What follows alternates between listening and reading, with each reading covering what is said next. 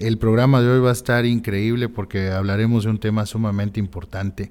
Gracias a cada una de las personas que ya están eh, directamente en nuestra transmisión de Facebook. Recuerde que estamos completamente en vivo como todos los miércoles en punto de las 6 de la tarde. Soy el psicólogo Gregorio Camacho y en esta tarde vamos a hablar sobre tolerancia a la frustración. Usted lo había escuchado, usted se había puesto a pensar de que es un tema al que todos podemos estar expuestos.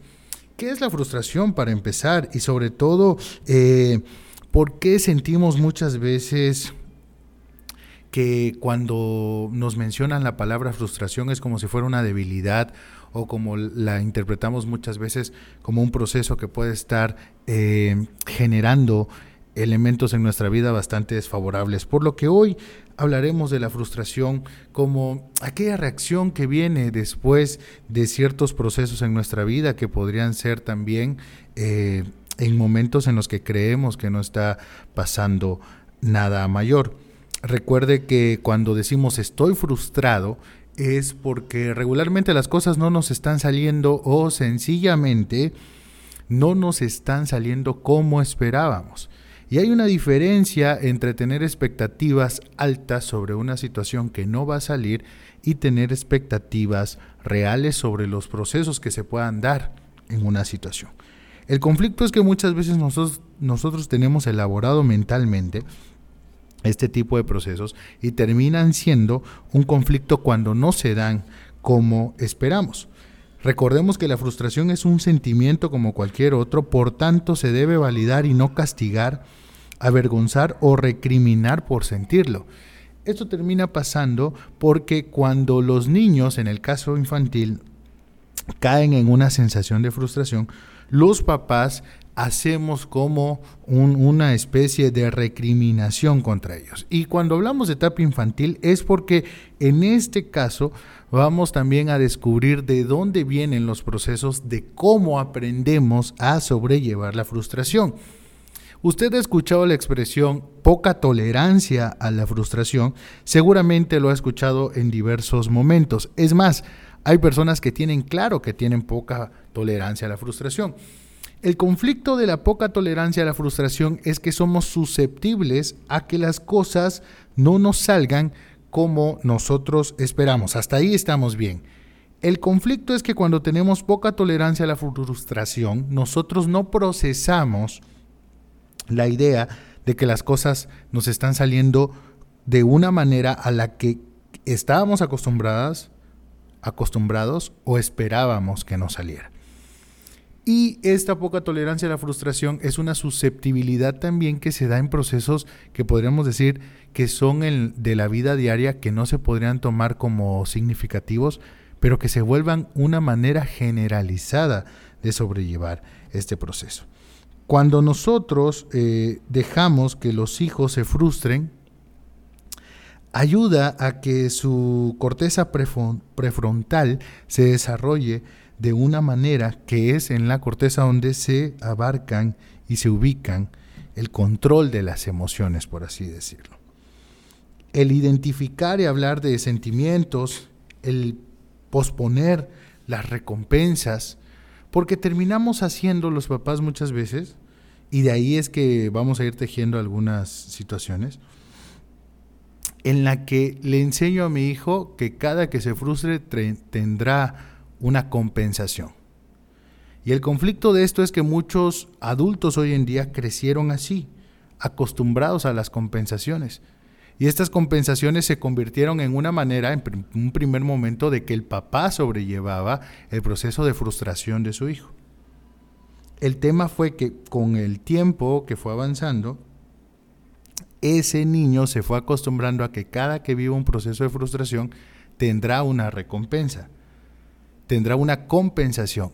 El tema es que de ahí vienen los procesos en los que cuando nos sentimos frustrados intentamos compensar con alcohol, con la comida, con el sexo, con las apuestas, con elementos psicosociales y construidos a nivel cultural que nos permitan sobrellevar de mejor manera o de una manera distinta ese proceso frustrante. Por eso hay mucha gente que cuando no le salen las cosas en el trabajo llega e intenta vivir emociones diferentes en su casa, con los amigos o que le permitan despejarse. ¿Cuál es el conflicto de esto? Que a muchas personas se le vuelve, eh, por así decirlo, una tendencia a buscar la compensación. Esto quiere decir que cada que estén en una situación que les haga sentir frustrados, buscarán una manera de compensar la frustración. Porque en un primer momento infantil nos enseñaron a que cada que me sienta de esta manera, habrá un papá que auxilie y que haga sobrellevar de manera distinta este proceso en el que me estoy encontrando. Ese es el tema de la enseñanza en la compensación sobre la frustración. Es importante que entendamos, la frustración es una reacción que necesitamos aprender a procesar. No necesitamos compensarla, ni mucho menos necesitamos eliminarla. La, frustración se compone también de nuestras expectativas, estas expectativas un poco sacadas de realidad y un poco ilógicas. A veces depositamos expectativas en procesos de personas o de procesos de estructuras eh, que tienen que ver con lo laboral, con lo económico, y cuando no sale eso, como ya lo mentalizamos y tenemos una imagen construida mentalmente, cuando no se da como nosotros lo esperamos, podemos caer en un proceso de frustración. Y ahí es el conflicto, porque nos encontramos pues en una situación que nos lleva a elaborar procesos que desafortunadamente terminan siendo una, una, situación eh, adversa en nuestra vida. Eh, ¿Cómo se puede controlar el enojo por frustración? Nos comenta Antonio Urbina. Bueno, el enojo y, la frustración son como dos acompañantes que vienen en nuestras reacciones. Una buena manera de eh, actuar ante estos procesos es no actuar enojado cuando me siento impulsado por esta emoción, ni intentar tomar decisiones cuando estoy frustrado ni decir cosas que puedan herir a los demás. ¿Qué termina pasando en la vida diaria? Los seres humanos tomamos decisiones cuando más emocionados estamos. Cuando estamos muy enojados, cuando estamos muy felices, cuando estamos muy tristes, cuando estamos frustrados podemos llegar al límite y podemos eh, alejar a las personas e incluso tomar decisiones como eh, renunciar al trabajo, separarnos de una relación o tomar decisiones simplemente por el impulso de lo que estamos sintiendo en ese momento. Hay que aprender a identificar nuestros impulsos y aprender a controlarlos, porque esos son, son impulsos. Cuando un ser humano aprende a identificar sus impulsos, entenderá que habrá momentos de su vida en los que le llevarán a tal punto que intentará escapar de todas maneras y de la manera que conozca. Por ejemplo, vamos a poner una situación de la vida. Si yo no tengo cuidado el día de mañana, lo que termina ocurriendo es que en un trabajo en el que siento esforzarme, pero siento que no me dan el lugar que corresponde, cuando llevo al límite mis emociones porque un compañero hizo un comentario o demás, lo que termina pasando es que yo, impulsado por esa emoción, puedo tomar decisiones. Una porque me estoy frustrando porque no obtengo lo que quiero. Una porque me estoy frustrando en otro momento en el que mis expectativas no se están cumpliendo. Y tres porque estoy intentando llevar al límite una emoción que muchas veces desafortunadamente termina siendo un, un conflicto que me va a traer más consecuencias, porque tomaré una decisión impulsada, que quizás ya cuando mis niveles emocionales bajen, lo pensaré de manera distinta y diré, bueno, ¿por qué tomé esta decisión? La poca tolerancia a la frustración viene también porque en los hogares en los que crecemos con personas ansiosas o con personas con tendencia hacia la ansiedad, termina ocurriendo lo siguiente hay tanta tensión en el ambiente que nos enseñamos a ser rígidos. Por ejemplo, un papá sin darse cuenta puede enseñar a ser rígido a su hijo a partir de la búsqueda de la excelencia académica. Y ojo, no nos confundamos, no quiero decir con eso que no debemos de impulsar a nuestros hijos, pero una, una cosa es impulsar y otra cosa es exigirle a mi hijo una, una condición que muchas veces el chico no tiene la capacidad de cumplir, pero que por mis deseos de querer tener el reconocimiento de soy papá o soy mamá de tal personita que está en el cuadro de honor, llevamos al límite a nuestros hijos en este sentido. ¿Y qué termina pasando? Podemos llevar a tal límite que vamos como enseñando que nuestros hijos se esfuercen, se esfuercen, se esfuercen, estén acostumbrados a que les salga todo siempre como lo planificaron, obteniendo los resultados que creen merecer y termina siendo un conflicto cuando esto no se da como el chico ya lo había planeado. Por ejemplo, cuando no obtiene una calificación que esperaba, cuando no recibe el reconocimiento por el que se esmeró, cuando no hay un proceso de gratificación o todos los elementos que previamente se construyeron. Esto es como un tema de estímulo y recompensa.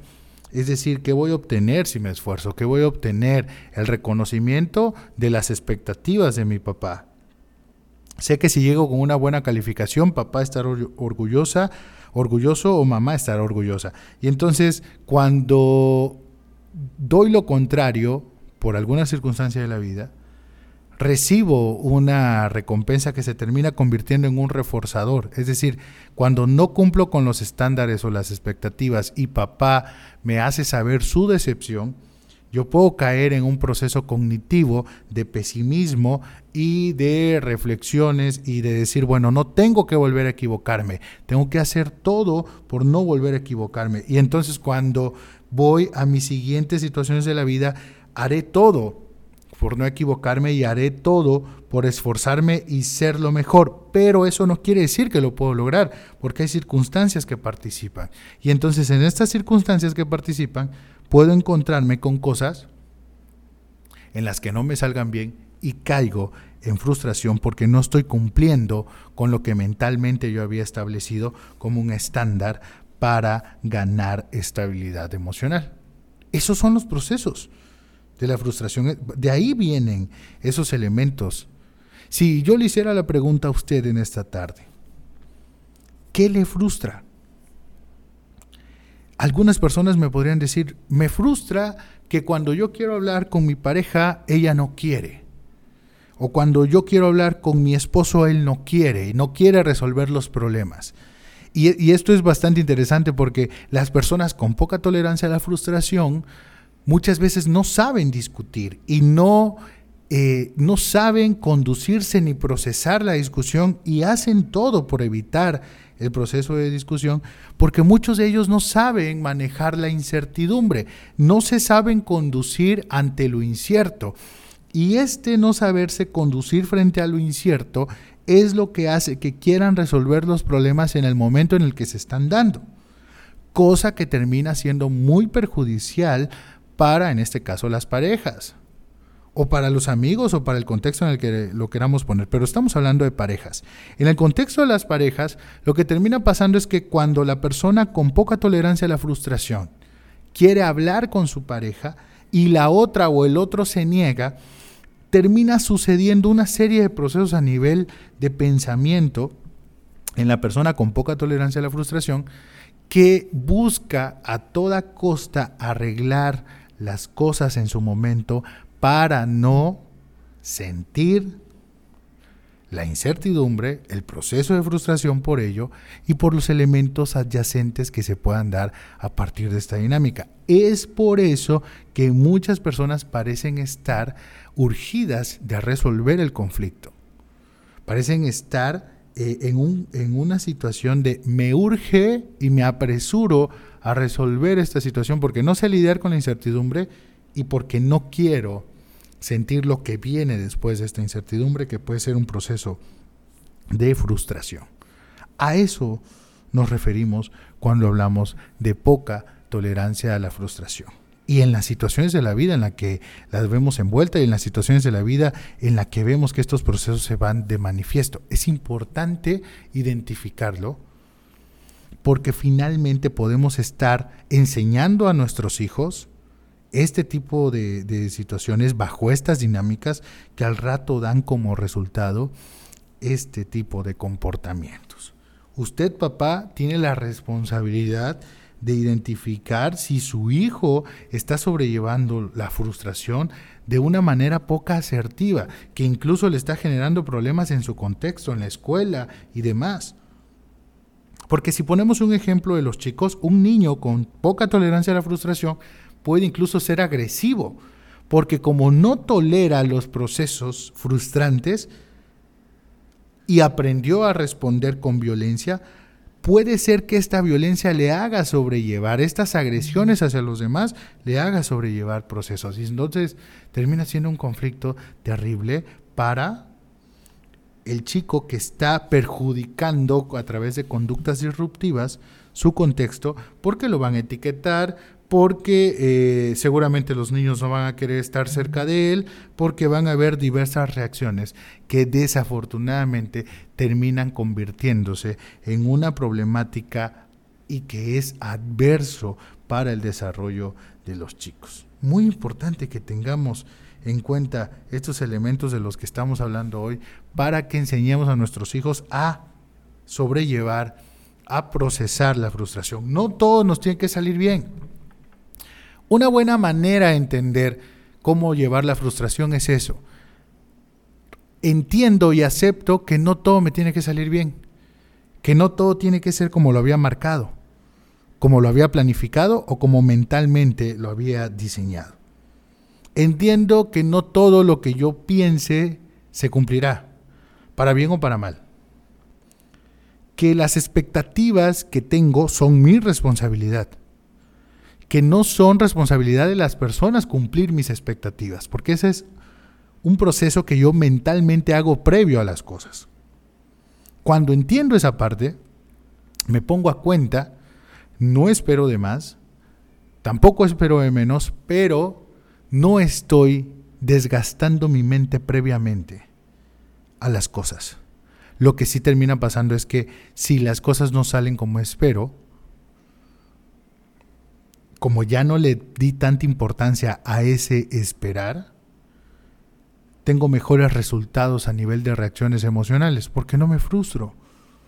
No es que lo evite, simplemente es que el estar con los pies en la tierra me permite vivir de una manera distinta y me permite desenvolverme de una manera distinta. Muy importante.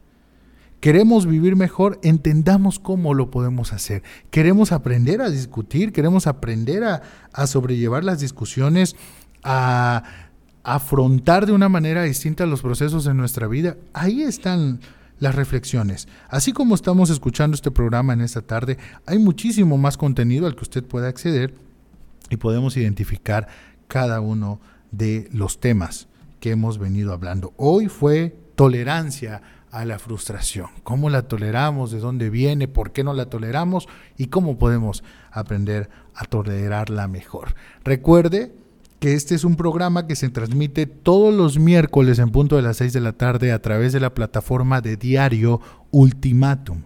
Usted puede entrar a Facebook, Instagram, X o también a la plataforma de TikTok y buscar Ultimatum MX y se dará cuenta de toda la comunidad que somos, que llevamos ya bastante tiempo haciendo esto y que encuentra el contenido no solo de salud mental, sino contenido jurídico, contenido de noticias, contenido cómico, musical y una barra programática de la que usted puede encontrar diversidad de contenido para entretenerse, para reflexionar e incluso para aprender. Así que los esperamos. Dese un chapuzón en la barra programática de Ultimatum y recuerde que también este programa puede escucharlo en modalidad de podcast en todas las plataformas de podcast, principalmente en Spotify, Apple Podcast y Google Podcast. Así que este programa estará el día de hoy ya disponible en Spotify por si quiere escucharlo, por si quiere ir a esa plataforma busque como psicólogo Gregorio Camacho y ahí encontrará en mis redes sociales toda la información para acceder a ello. Les doy las gracias por habernos acompañado.